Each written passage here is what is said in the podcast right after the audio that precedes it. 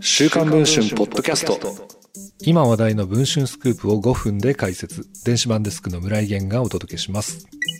木原誠二官房副長官の妻 X 子さんの元夫の開始事件。週刊文春で実名告発し、記者会見も行った X 子さんの元取調べ官、佐藤誠元警部補について、警視庁捜査2課が捜査に乗り出していることが週刊文春の取材で分かりました。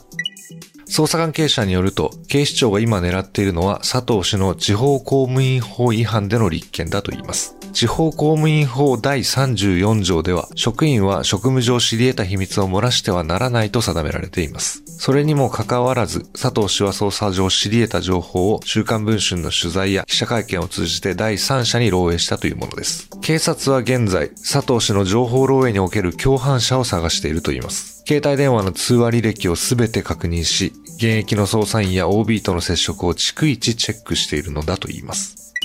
そんな中、捜査2課が佐藤氏と今位の都内の中小企業に A4 用紙1枚を郵送したのは8月10日のことでした。書面には、捜査関係事項紹介書と書かれています。別の捜査関係者によると、同社に対し捜査2課に連絡するよう通告したのだといいます。それらの捜査を担当しているのは、同課の財務捜査第7係という部署。捜査員が同社の担当者に対し、電話で佐藤氏との関係や不動産売買の有無について確認をしていたといいます。財務捜査課は公認会計士や税理士といった資格を持つ専任捜査官が在籍しています。金の流れを追うプロフェッショナルが集まり、会社ぐるみの詐欺や横領といった企業犯罪を暴くことを職務としています。2011年のオリンパス事件、2017年のテルミクラブの詐欺事件などを手掛け、最近ではガーシー元議員の捜査を担当したといいます。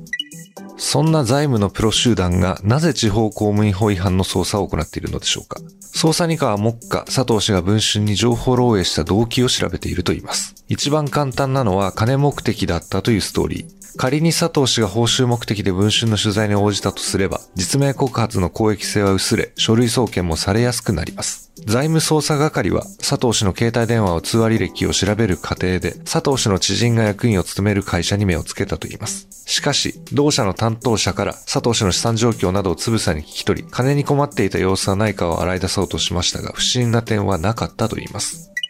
言うまでもなく、佐藤氏が週刊文春で実名告発した動機は金銭目的ではなく、事件性はなかったと繰り返す、露木康弘警察庁長官への反論、そして一刑事としての使命感にあります。そんな中、週刊文春の記者は佐藤氏の周辺で不審な人影を目撃しました。この記事の続きはぜひ週刊文春の電子版の方でお読みいただければと思います。それでは本日のポッドキャストはこの辺りで。